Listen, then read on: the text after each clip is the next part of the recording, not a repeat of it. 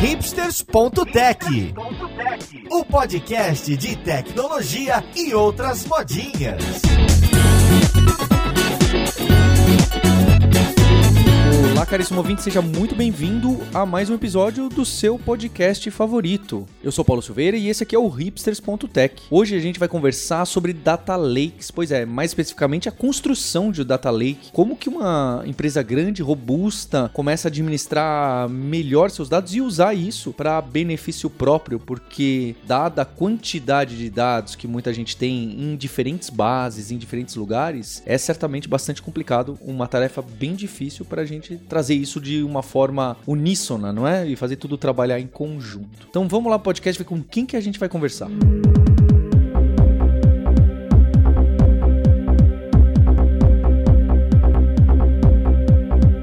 conversa de hoje, eu tô aqui com a Mariane Gonzalez, que é engenheira de dados sênior no Banco Pan. Como que você tá, Mariane? Olá, tudo bem? Tô bem, tô animada para falar sobre Data Lake. Obrigado, Mariane. E junto com a Mariane, eu tô aqui com mais duas pessoas que também são do Pan. A gente vai fazer meio que um estudo de caso. Olha que legal. Eu tô aqui com o Samir Migliani, que é head de dados lá. Tudo bom com você, Samir? Tudo ótimo, cara.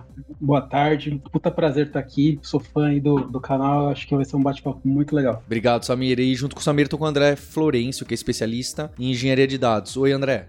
Fala, Paulo. Muito feliz de participar. Também um mega fã da plataforma, seja do Hipster, Alura, etc. Que legal, fico muito contente, pessoal, de verdade. E, e vejo o, o, o, Banco Pan, né, que tem essa aproximação com a Alura, e vocês se mexendo bastante, não é? Eu costumo falar isso sempre, que é óbvio, a gente traz muita gente de startup que nasceu há dois anos e etc. Mas o desafio grande da transformação digital e de criar times robustos de tecnologia tá nas corporações que têm décadas e são grandes, né? E que têm grande sucesso. Porque a gente olha, né? O, o, o Que é um banco estruturado, grande, etc. Você fala, por que, eu vou me mexer, né? Você tem aquela situação confortável. Por que, que agora eu vou apostar tanto em tecnologia e tal se tá tudo dando certo? E eu gosto de trazer, né? Eu tenho muito orgulho de ver essas empresas que falam, não, olha, eu vou lá, vou atrás e, e, e vou fazer acontecer. Especialmente bancos, fintechs, empresas financeiras grandes que já têm décadas, que tem um sistema de tecnologia já muito grande, não é? Eu imagino que seja o caso de vocês, que já tem bases de dados diferentes em muito lugar, muitas bases de, inclusive de empresa que comprou, de banco que fundiu, e aí é aquele exercício maluco de como fazer isso tudo trabalhar junto. Então, eu queria que vocês me contassem um pouco como que é hoje esse departamento de dados, como que nasce isso, como que eu junto coisa que tá naquela baixa plataforma mainframe, não sei o que, que vocês têm, ou em Delphi, para também nos dados, sei lá, não relacionais que hoje vocês têm no cloud, como que é esse caminho para depois a gente chegar lá em Data Lake, que eu quero inclusive saber o que é, né? Porque cada um, eu fico com, eu tenho minha opinião, né, de ouvinte aqui, eu tenho minha opinião, é, e queria entender como que é essa jornada de dados de vocês. Beleza, Paulo, vamos lá, deixa eu contar um pouquinho, né? Eu acho que é exatamente um, o, o, ponto que você falou, né? Um banco médio para grande, onde a gente tem ali um, um, volume de dados muito significativos e que é, vem mostrando no mercado resultados importantes no sentido de ser um banco já transacional, com seu cartão de crédito, com seu cartão de débito, oferecendo crédito consignado de veículos, produtos de investimento. No último trimestre, aí apontando a marca de 12,4 milhões de clientes clientes, né? E por que que isso é importante é, salientar? Porque quanto mais clientes, quanto mais operações, quanto mais parcelas,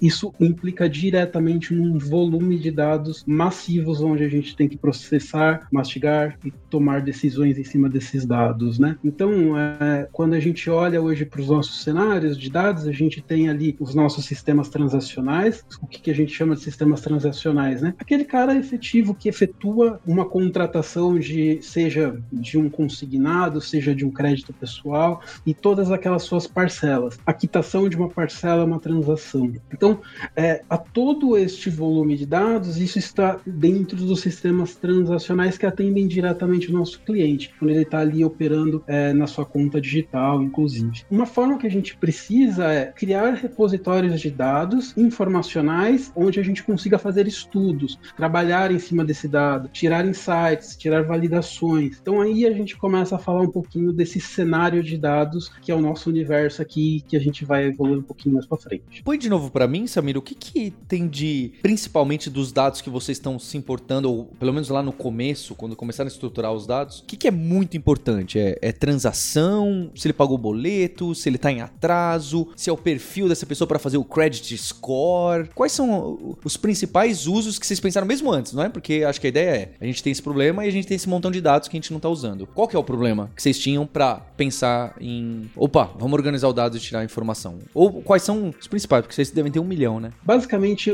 qual que é o grande problema que a gente quer resolver tendo uma plataforma de dados, né? Conhecer melhor o nosso cliente para atendê-lo melhor. Como é que eu sei exatamente qual que é o momento de vida do nosso cliente para saber que ele pode precisar de um crédito ou não? Como que eu apoio ele numa jornada da vida dele em termos do momento em que ele está vivendo, né? Para isso eu preciso saber como é que é o comportamento dele no mercado, quais são os hábitos de consumo dele, qual que é o score dele em, em diversos birôs. Todo este apanhado de dados que mostram também o comportamento do cliente nos ajudam a identificar melhor as ofertas que a gente pode fazer, sempre prezando pela qualidade, né? Então, não é crédito por crédito, mas sim o crédito ideal para o cliente no momento certo, sabendo que ele vai poder pagar e sendo sustentável nessas operações. Do ponto que o Samir comentou sobre eh, o que é relevante do cliente, a gente tem a jornada de levar aquilo que a gente tem do transacional, mas tem outra coisa que é muito relevante, que é o comportamento daquele cliente fora do transacional. O que, que eu quero dizer com isso? Como aquele cliente se comporta no dia a dia dele fora do aplicativo do banco, fora da interação com a jornada com o banco. Então a gente aqui está falando, quando o Samir comentou de birô, a gente está falando de capturar alguns tipos de informação para saber, poxa, esse cliente aqui tem um determinado score que a gente lapidando essa informação com qualidade, dá para oferecer um crédito melhor para ele fazer um financiamento que ele precisa lá dentro do app, comprar uma moto ou um, um carro que ele está desejando. E aí, correlacionando isso no sentido de como aquele cliente chegou a esse desejo dentro do banco. Porque a gente, além desse tipo de atração do cliente, a gente começa a olhar por onde que ele veio. Ele veio por uma rede social, ele veio por uma campanha de investimento, o quanto a gente está investindo e o quanto isso acaba se pagando. Então a coleta aqui de dados dentro para dentro do, do PAN, do Data Lake, não está consistindo somente o momento de vida do cliente ali, o que ele está transacionando e o que ele está fazendo, como também o como a gente está trazendo esse cliente para dentro, o mecanismo que a gente está fazendo para trazer, ou seja, uma campanha com influenciador ou não, foi uma campanha granular dentro do Google, do Facebook, do TikTok, como que ele veio e qual foi o investimento nessa plataforma para a gente conseguir correlacionar alguns pontos, Paulo, no sentido de, poxa, olha, atacando aquele público daquela plataforma, a gente consegue atrair mais clientes, tem mais propensão. Este tipo de plataforma traz mais vantagem para o PAN. Qual é o modelo de cliente que o PAN é, tem mais característica? É nesse layout que a gente trabalha bastante também. E você já falou aí, né, o, o Data Lake. Em vez de a gente tentar explorar o que é um Data Lake, eu quero saber o que é o Data Lake de vocês. Então, vocês têm esse monte de base em vários lugares diferentes, metade no cloud, metade não sei onde, ou migraram. Para vocês, o que é o Data Lake? É um bancão de dados relacional que vocês guardam tudo numa única tabelona? É um arquivo JSON gigante que vocês logam tudo? É uma grande mistura de tudo isso? É já o dado bem mineradinho, bem limpinho, sem o zero, sem o null, sem tabela opcional, sem coluna opcional? O que que é esse padrão para vocês falar, olha, tudo que tá aqui nesse laguinho aqui de dados, tá já nesse formatinho, com essa estruturinha, pronto para pessoa usar ou não tão pronto para pessoa usar, porque eu sei que cada casa tem o, o seu lago aí, né? É, é, um pouco diferente. Queria entender o de vocês e aí a gente pensa no genérico, né? Como que nós do PAN entendemos aqui? O Data Lake, a gente entende ele com uma visão de uma forma de gerar valor para negócio. Existe muita terminologia no mercado, Data Lake, Delta Lake, Data Mesh. A gente sempre olha ele sem se apegar muito no sentido de que tem que seguir by the book uma regra para ser este Data Lake. Qual é o conceito principal que a gente utiliza aqui? A nossa centralização de dados, e aí é que a gente usa numa cloud AWS, serviços dentro do S3, onde a gente está falando que vai ter dado que ele vai ter um formato Parquet, que é um pouco mais relacional, mas tem dado que não é estruturado também. E aí, do ponto de vista, se são vários tabelões e tal, ele está separado, tem uma segregação na construção de para você ter um, uma visão no sentido qual é a qualidade daquele dado. E um, estágio primeiro, que é o dado bruto, como ele vem, e na medida que existem construção de negócio, ou seja, o negócio chega pra gente e fala: olha, eu tô recebendo um dado aqui que ele vem bruto, ou seja, várias linhas do mesmo cliente, eu queria criar uma visão para saber qual é a plataforma que ele mais acessa, ou qual é um consolidado de score daquele cliente, a gente passa a gerar ele para um outro estágio dentro do nosso data lake, que é uma visão especializada para aquela tabela que tem um dado bruto. Ou seja, não é um tabelão único, consiste em vários estágios dentro do nosso S3 lá, e aí cada estágio ele representa ali um, um significado, um dado que ele está bruto, um dado que é um dado de legado que a gente levou do nosso on-premise para nossa cloud AWS, um dado que é uma visão especializada para negócio, que o cara vai bater o olho e já consegue tirar um insight que ele precisa. Então a gente acaba construindo essas visões aqui dentro da, da plataforma do PAN. E é claro que a gente sempre fica de olho o que está acontecendo no mercado, quais são as tecnologias, o que, que o pessoal de dados está fomentando, para ver como a gente consegue absorver para dentro do PAN. É mais esse mindset que a gente leva aqui para dentro, Paulo. Eu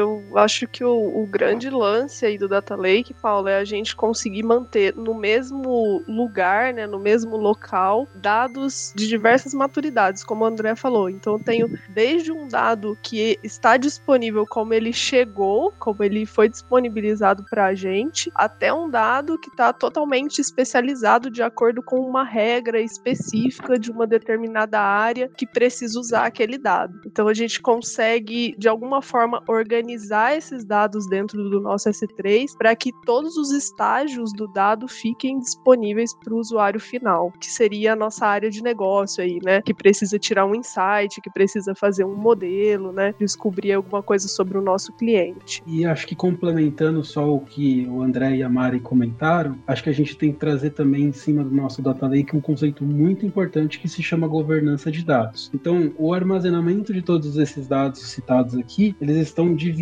em domínios funcionais. Então, o que, que é o domínio funcional? São dados de CRM, são dados de crédito, são dados referente ao banco digital. O que, que é um, um dado referente a um banco digital? São os dados da transação do cliente, é o dado efetivamente de que ele fez uma transação de débito, crédito, enfim. Cada domínio funcional, a gente tem nomeado um owner, um owner de negócio, que é um executivo da área de negócio responsável pela estratégia daquele dado. Por que, que isso é importante? Porque isso garante que a gente está ingerindo as informações estratégicas para o banco e que o acesso a essas informações é, está sendo concedido de acordo com o que o owner entende como correto e adequado para a utilização daquele dado. Eu acho que é importante falar também, Samir, que a gente, junto com o Data Lake, né, com toda a estrutura do Data Lake, a gente provê também é, uma forma de acesso, né, dos nossos colaboradores a esse dado. Então, ao mesmo tempo que nós estruturamos um local para armazenar todos os dados, né, e organizar os dados, nós também estruturamos formas de acesso dos usuários nesses dados, né. Então, eu tenho um colaborador da área de crédito que precisa consultar o dado de, de clientes em geral, ele tem um, uma ferramenta, ele tem um conjunto de ferramentas em que ele consegue buscar esse dado dependendo do skill dele. Então, se ele tem uma, um skill de SQL, ele vai usar uma ferramenta como o Athena, por exemplo. Se ele tem um skill mais de código, de Python, de R, ele pode usar um SageMaker. Então, a gente trabalha também provendo essas ferramentas para que os usuários consigam é, acessar o dado de fato. E dá mais exemplos desse, Mariana, porque eu, eu gosto. Então, porque agora pensando nas pessoas que vão usar. Então, a gente tem lá um, um lugar que tem um montão de dados, já vamos considerar preparados. Pelo que eu entendi, vocês têm vários níveis, né? Então, ah, você precisa de algo mais mastigado, tem aqui, ou algo que veio cru, maluco, também tem disponível. E agora eu quero consumir. E aí você deu esse exemplo. Ah, tem gente que pode usar o Jupyter, tem gente que pode usar o Excel, tem gente que pode usar o Athena, é, tem gente que pode usar o que for. Isso aí, esses dados estão. É um CSVzão que a pessoa pega a maioria, é não é uma base, ela pluga como nessa base para fazer essa consulta e rodar, né, fazer uma análise preditiva ou algo mais simples, né? Quer puxar um relatório fazer um gráfico ali de quantos vieram do TikTok e comprar um carro, que para mim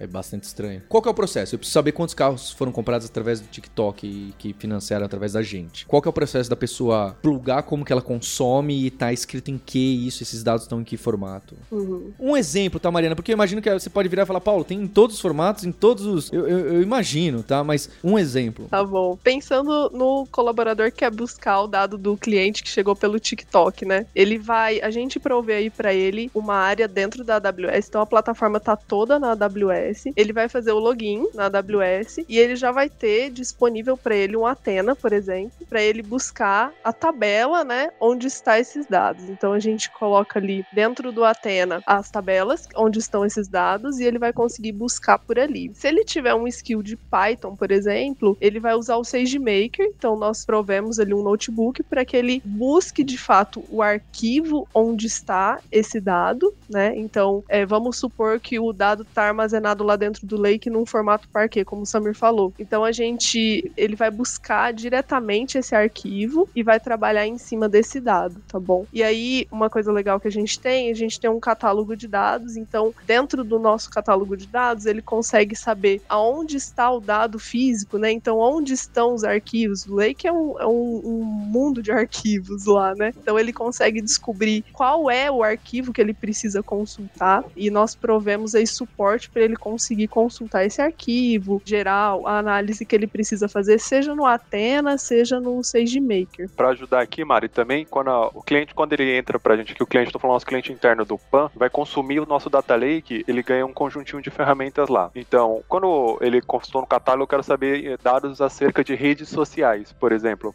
Ele vai olhar lá que tem uma ingestão que é referente a redes sociais, o que estão falando nas redes sociais e como o cara chegou. E aí ele tem algumas opções. A Mari falou ali. Se o cara tiver, ele é um analista mais de BI, ele conhece mais de SQL, montar ali query, ele pode ir direto no Atina e acaba sendo transparente para ele ali qual é o formato do dado no final do dia e como o dado está estruturado. A gente acaba é, disciplinando e ajudando ali, ensinando ele no sentido de falar, olha, portais é um arquivo em Parquet, é um arquivo que está particionado baseado numa data para ajudar ele quando ele for escrever a query dele, ter uma performance mais relevante nesse sentido. A questão de permissionamento acaba sendo transparente para o usuário, por quê? Porque quando ele loga na console, ele, ele assume uma role dentro ali. Então, a role daqueles usuários ou de conjunto de usuários ali, ele já tem as permissões pré-estabelecidas. E aí, na medida que ele vai pedindo o permissionamento, vai sendo concedido lá a nível de tabela para ele, mas ele não acaba entrando e falar, poxa vida, eu consigo ver as tabelas, e aí, se tiver alguma tabela que ele não consegue ver, ele pede o acesso. Não consegue ver no sentido de consultar. Ele vai lá e pede o acesso para conseguir correlacionar essas informações. Aí a gente fala de um perfil mais de cientista de dado. Fala, poxa, eu quero correlacionar lá os caras que abriram conta no PAN através do TikTok, qual foi o investimento que fizemos no TikTok e quanto teve de conversão ali para comprar um carro, uma moto, um empréstimo, etc. Esse cara ele já quer fazer um estudo e aí talvez ele derive até para fazer um modelo ali para deixar rodando. Neste sentido, o Atina já não vai mais atender ele. Ele tem acesso uma parte da sandbox dele que a gente chama é o Atina, aí ele vai ter um acesso lá dentro do SageMaker para construir o modelo dele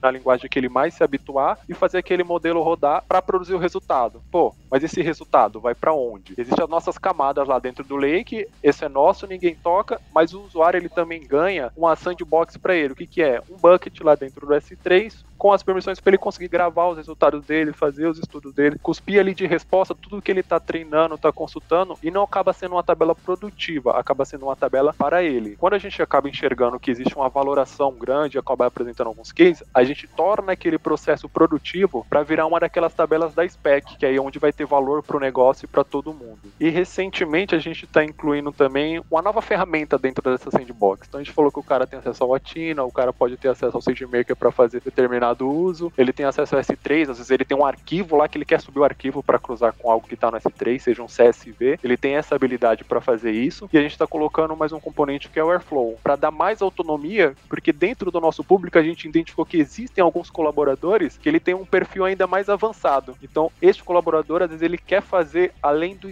estudo, ele quer fazer, além da consulta lá no Atina, pô, ele quer gerar algumas tabelas mais avançadas, ele quer esquedular algum job, ele quer fazer algum trabalho utilizando outras linguagens e a gente colocou um orquestrador Airflow para que esse usuário final ele consiga consumir aquele dado através de lá e ele consiga ficar de forma autônoma. Então ele consegue consumir dados do próprio Lake, gera os insights dele e ele mesmo fica para dentro da sandbox dele, da tabela dele, do banco de dados dele, para o time da área dele conseguir consumir. Então é mais ou menos nesse layout ali. É, majoritariamente os arquivos a gente sempre procura criar um padrão para ficar mais robusto, que é para que particionar, entender qual é o uso da tabela. A gente falou, por exemplo, poxa, os caras que vieram do TikTok, quem consome essa informação? Ele está preocupado em saber o dia que a gente colocou o dado para dentro do data lake, o dia que o cara clicou na campanha, o dia que a campanha foi gerada, porque isso vai fazer a gente gerar a tabela de uma forma diferente para ter condição de uma performance melhor quando ele fizer, por exemplo, um AIR. Às vezes para o usuário final acaba sendo transparente, mas a gente procura ir fomentando isso dentro dos nossos colaboradores. Tem uma agenda muito legal de compartilhamento de conhecimento, de guilda aqui, para ir ganhando mais maturidade nesse sentido também. Uma brincadeira, acho que o, o usuário sabe que existe particionamento só quando perde performance e reclama, né? Então, quando a gente faz o particionamento adequado ali, bonitinho, é, no final do dia ele vive a vida dele de forma fácil, né? O dado vem, é, vem numa velocidade adequada. E eu acho que aqui, dado tudo isso que a gente está colocando, é, é importante também é, a gente trazer o ponto de capacitação, né? Porque eu, a gente traz usuários acostumados a um mundo, por exemplo, de SQL Server, ou um Oracle, enfim, para dentro de uma cloud onde a gente usa outras tecnologias, como a Maria e o André citaram aqui, a Tina, SageMaker, etc. Né? Como que a gente ajuda esses caras a entrarem nesse novo mundo, dando, indicando boas práticas, ensinando eles, dando a direção, e não simplesmente largando eles ali, né? Acho que essa jornada de capacitação é o grande acelerador da adoção do Data Lake. Maria é nossa professor oficial lá, praticamente. professor oficial.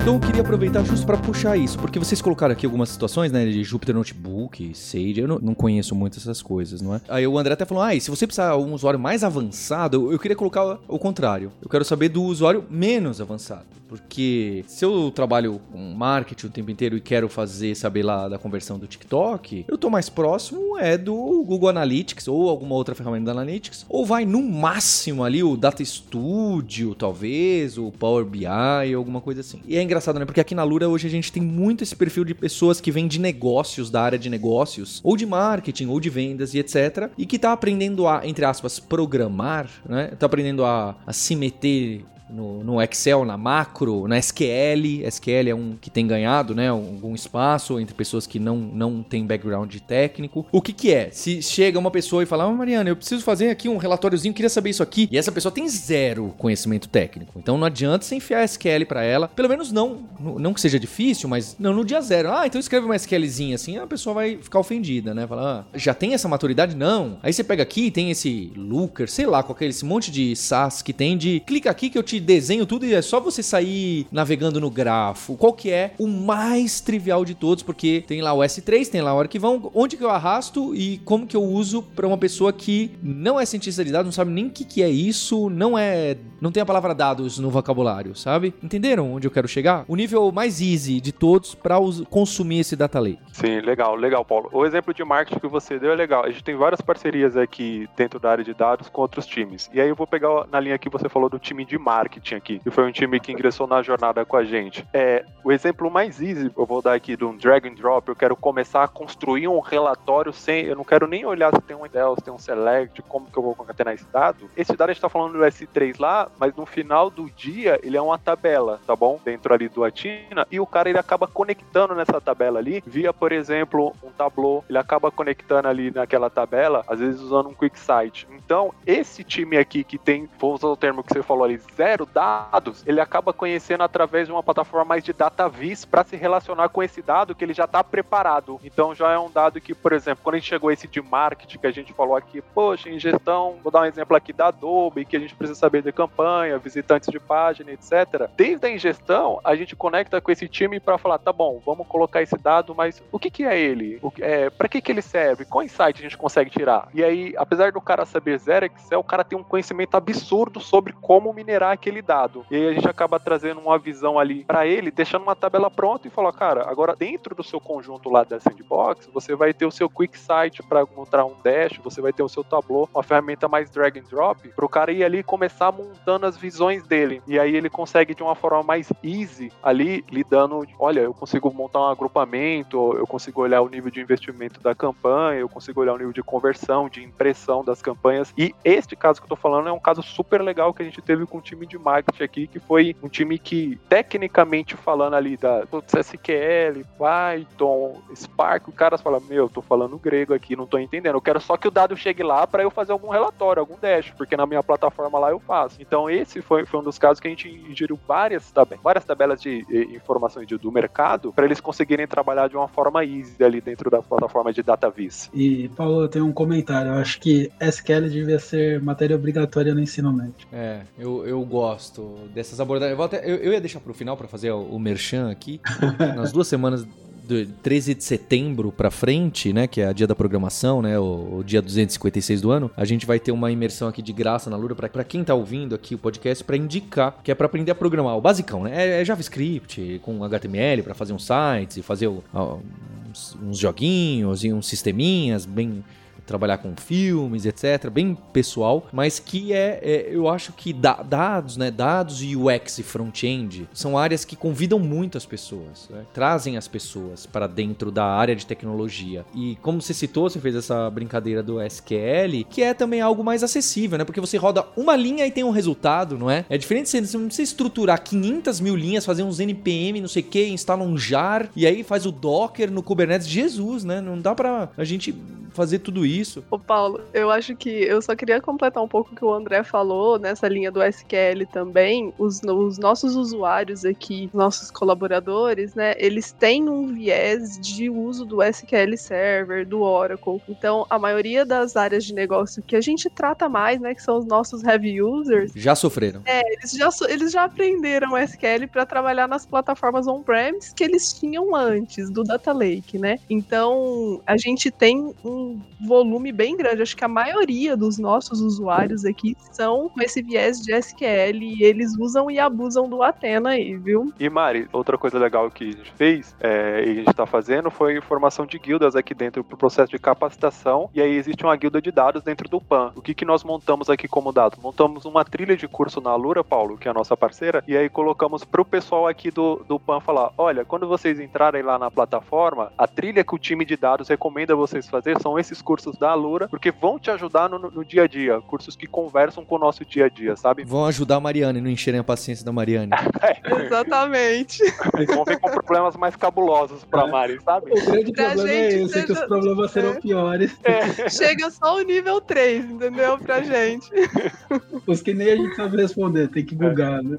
Pessoal, eu, eu, é engraçado, né? Eu sempre falo no, no começo, quando a gente faz a gravação de podcast, no começo eu dou uma alinhada na pauta. Falo, ó, pessoal, vamos seguir por aqui e tal. E, e quem costuma queimar a pauta sou eu. é, e como foi esse caso? Porque eu fiquei. É, essa parte de consumir do Data Lake, do que, que tá. É mais próximo da minha vida atual. Então eu puxo sardinha pra cá, não é? Mas eu queria então que vocês falassem do que, que é a alimentação do Data Lake. Então, legal, já entendi esse bolão que tem ali no S3, com um monte de dados e nesses formatos, que as pessoas podem consumir usando as ferramentas lá bonitonas da AWS ou até um Tableau ou ferramentas de BI clássicas. Legal. O ideal, pelo que eu entendi, no caso de vocês, é se ela conhecer um pouquinho de SQL, ela vai pegar esses nossos arquivões e que consegue ser consultado por SQL, porque essas ferramentas novas traduzem, né? Inclusive, acho que o Google Spreadsheets, né, deixa você rodar SQL. Tem todas as ferramentas, assim como Python e JavaScript, né? SQL também hoje em dia, você joga lá, o pessoal costuma aceitar. Legal, mas eu quero entender então como que ele é populado, que ferramentas que vocês usam, porque vocês já citaram que vocês têm Oracle, que vocês têm SQL Server e aposto que vocês têm outras bases não estruturadas ou até o Analytics do site, por exemplo, que não está numa base estruturada. Como que você faz o dump, né? Eu não sei qual é o termo que usa em ETL, eu não conheço muito mesmo. Então, como que você faz? Pega essas bases de dados, é, limpa, minera, quebra, corta o que, que, é, o que não importa e faz um cron job, ou faz ou, ou é síncrono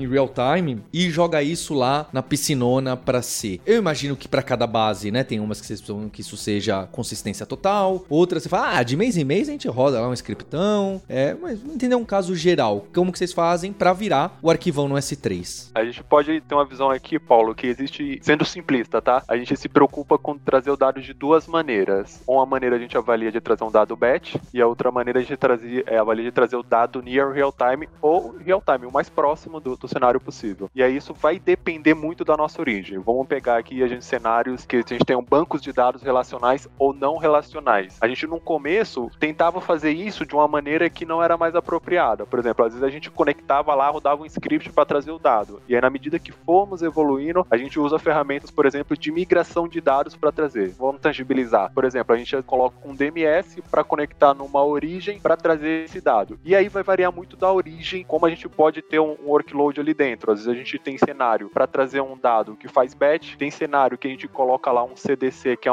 é uma funcionalidade para a gente replicar o dado via near real time ali, na medida que acontece na origem, acontece no destino. E existem casos que a gente está falando aqui de dados que não são de bancos de dados, a gente está falando de relacional não relacional, que são de APIs, ou, de, ou que geram algum tipo de estímulo barra eventos. Então, majoritariamente aqui a gente está falando, cara, tem API, você precisa chamar ela uma vez por dia, ela já te dá o ontem todo, porque ela não vai ter o dado atual. Em marketing, geralmente acontece muito isso com a questão da API, porque o site que provê informação ainda está gerando dado e etc. E existem cenários que a gente acaba capturando ou recebendo um arquivo. Então, majoritariamente, a gente sempre segrega é, em três linhas ali: o evento ou um banco de dados, seja ele relacional ou não, ou um arquivo. Aí o, que muito vai mudar é qual é a frequência que ele envia e, e, a ferramenta que a gente vai usar ali de transferência de dados. Você vai chamar um post, você vai abrir um canal de comunicação ali para o cara ficar postando informação direta. Ou se o cara, ah, vou mandar informação uma vez lá, um arquivo CSV para você, uma vez por semana, uma vez por mês, uma vez por ano, é, que existem alguns cenários assim nesse sentido. E aí, complementando aqui o André, né? Ele citou o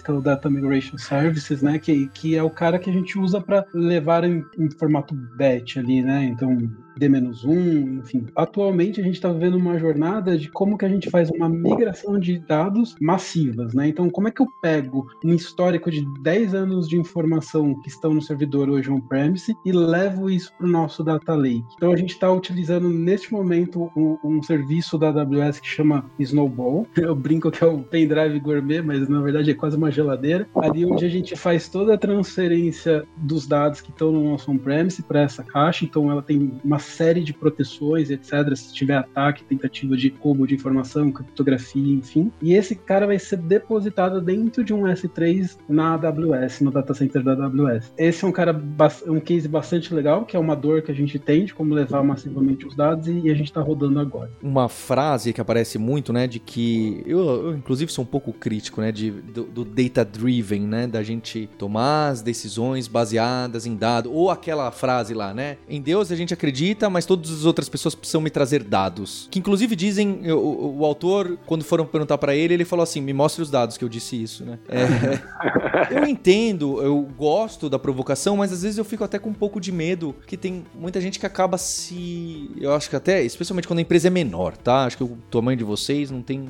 como ficar tendo chute. Mas tem muita gente que fala: não, se não tenho dado, não vou fazer. Se não consigo medir, não vou fazer. Se não tem teste AB, não vou fazer. Eu confesso que eu fico com um pouco medo disso, ainda mais quando a gente tá falando de estratégia né? A estratégia tem vezes que é, é o feeling do mercado, é olhar para um lado, olhar para o outro e a gente não é muito palpável. Mas tudo bem, essa é uma outra discussão. Eu queria entender como que esses dados então dão apoio para as pessoas que estão longe da operação e até que não vai escrever relatório e nem consultar data lake e que sabem menos que eu do que, que isso se trata. Então quando você está falando do C-level, de um banco que tem board, que tem mil forças agindo, como que isso é traduzido para direcionar coisas novas do banco ou predizer alguma coisa? isso chega, faz parte, ou é a maioria dos casos mais pontual, que, que eu acho ótimo, tá? Inclusive eu acho até às vezes mais importante, que é para auxiliar analista de marketing, analista de crédito, e não pro C-level, pro chefão, a chefona. Mas eu queria saber se esse chefão, essa chefona fazem uso ou são informados, brifados por relatórios que vêm daí, por insights que vêm daí, ou às vezes até essas pessoas vão atrás disso. É engraçado, né? Acho que o mercado tá cheio de, de jargões, né? Data centric, data driven, enfim o dado é o novo petróleo, enfim, tem, tem uma série de jargões que eu acho que não vem ao caso julgar ele, mas vias de fato, o que a gente precisa garantir é que as decisões sejam tomadas efetivamente por dados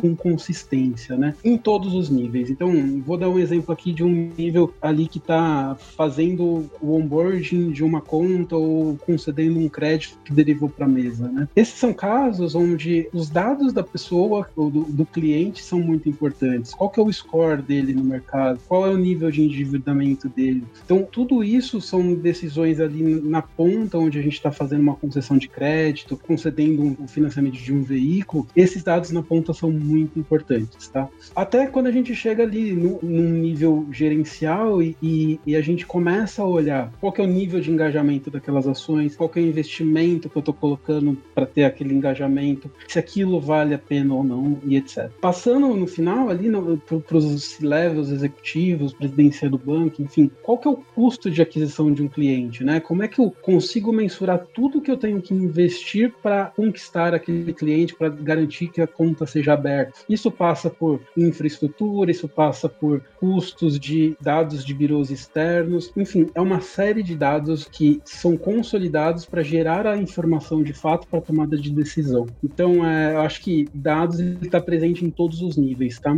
É, e, e, eu acho que aqui o papel, é, e, e, fazendo um, um de tudo que a gente disse, né? São dados disponíveis no tempo certo, na tempestividade certa, com qualidade, garantindo que eles são dados governados e que a nossa decisão está sendo baseada em dados e que a gente confia nesses dados, portanto, na nossa decisão. Legal. Samir, teve um, uh, pegando o exemplo que a gente comentou do passado lá, que o Paulo falou, ah, alguém que tem zero skill lá para fazer. Tem uma, agenda aqui que a gente faz com o nosso é, comitê executivo, Paulo, que a gente leva os cases de negócio para mostrar para o comitê executivo. Você falar, putz, da onde que o dado vem? Se o dado ele vem borbulhando, ou seja, vem de quem está trabalhando ali no dia a dia, fazendo as coisas acontecerem na operação, ou se chega lá o C-Level e fala, ah, eu queria ver qual que é o dia que mais clientes mais abrem contas. Então, este caso que a gente pegou de marketing, a gente pegou o time lá de marketing do dia a dia, que tinha um conhecimento ali na ferramenta de, de BI, a gente tinha informação lá muito bem minerada, o analista de marketing chegou, olhou ali, conseguiu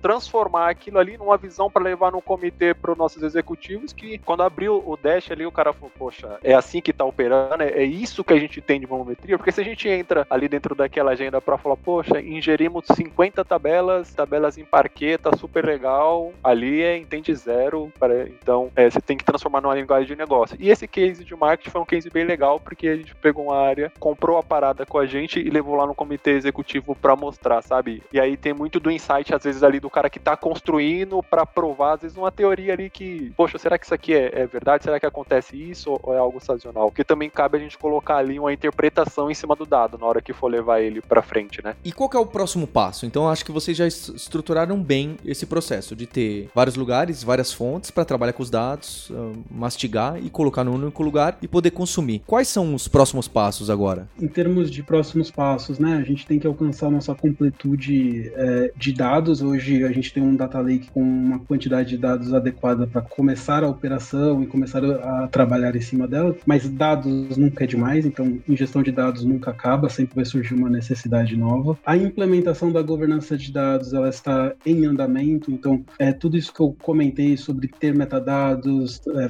ferramentas de qualidade de dados e etc. Ela é uma jornada, então a gente começou isso também junto com o nosso data lake, então ela está em evolução. A gente espera estar muito maduro até o final deste ano em governança de dados, gerando valor para negócio aqui, né? Cada vez mais criação de camadas de dados especializadas, facilitando o uso das áreas. Então, imagina que muitos dos dados que a gente provê hoje são dados brutos ali, vindos da, da origem, onde o cara precisa ter um conhecimento de como trabalhar com aquele dado. Enquanto eu posso entregar com maior valor agregado, facilitando o uso, diminuindo o tempo de uso daquele dado. Adicionalmente a isso, acho que começa a evoluir bastante também a agenda de Advanced Analytics, né? Então, dado um, uma quantidade massiva de dados, uma plataforma robusta com performance, como que a gente começa a treinar nossos modelos e garantir tomadas cada vez mais baseadas em Advanced Analytics. Acho que um desafio que a gente ainda tem que é como que a gente torna nossos usuários de dados, que não são poucos, expert em dados e na plataforma. Então, a gente vem fazendo a capacitação, etc., mas essa é uma, é uma jornada relativamente jovem, digamos assim, tem 11 meses que a gente começou essa empreitada. Obviamente, ainda tem espaço para garantir que as pessoas tenham um, uma expertise, uma fluência maior em dados.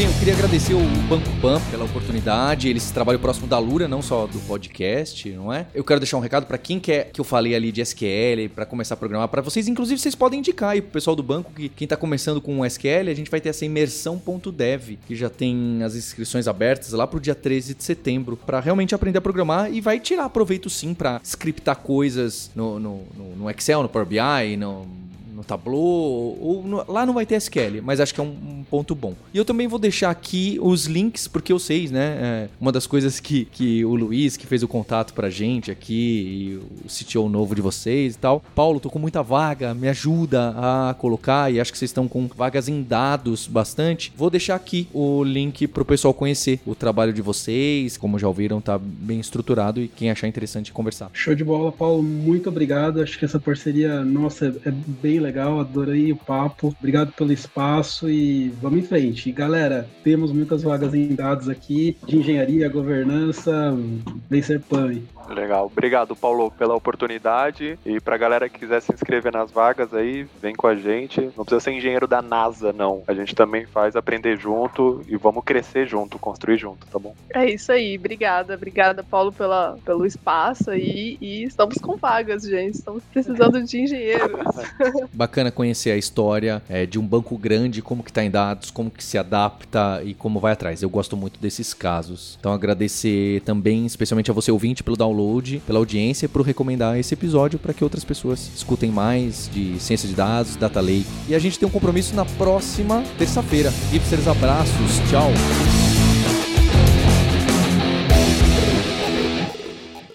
Se você realmente gosta de entender o que está por trás da tecnologia, o que está por trás dos fenômenos que a gente estuda, você realmente deve fazer parte do Alura Verso. Então, vem fazer parte dessa comunidade de nerds, hipsters e devs que tem paixão por tecnologia. Para unir essa comunidade, eu mantenho uma newsletter que eu escrevo toda semana lá em alura.com.br barra imersão, totalmente gratuita, e eu trago diversas reflexões sobre esse mercado de trabalho, sobre o profissional em ter essa questão de especialização versus generalização, que a gente trata também muito na Alura, nos podcasts e todo o universo que a Alura está por trás e está construindo de conteúdo gratuito para a comunidade de tecnologia. Vai lá se inscrever em alura.com.br barra imersão. Estou esperando você.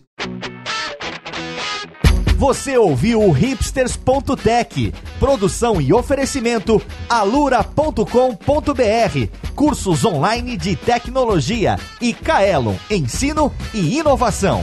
Edição Radiofobia, podcast e multimídia.